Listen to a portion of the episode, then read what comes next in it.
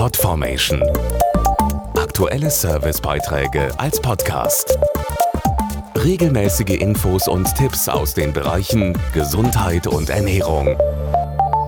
Jetzt mal Hand aufs Herz. Gibt es eigentlich eine Frau, die mit ihren Haaren wirklich zufrieden ist, die sie von ihren Eltern geerbt hat?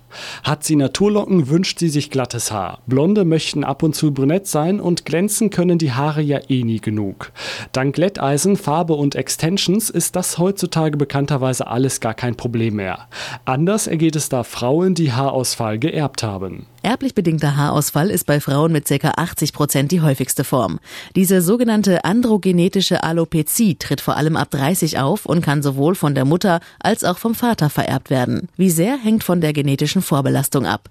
Dazu Dr. Dirk Eichelberg, Chefarzt einer Hautklinik. Ist eine Patientin von beiden Seiten belastet, wir sprechen hier von sogenannter Kreuzvererbung, können die Symptome sehr ausgeprägt sein. Die Haarwurzeln reagieren überempfindlich auf das männliche Geschlechtshormon, das Dihydrotestosteron. Die Haarwurzeln verkleinern sich dann und werden nicht mehr ausreichend mit Nährstoffen versorgt. Die Folge ist dann sichtbar, nämlich eine deutliche Verbreiterung des Mittelscheitelbereichs. Haare zu verlieren ist ganz natürlich. Bleiben jedoch mehr als 100 pro Tag in der Bürste zurück, sollten Sie zum Arzt gehen. Stellt er erblich bedingten Haarausfall fest, kann beispielsweise der Mikronährstoffkomplex Priorin helfen.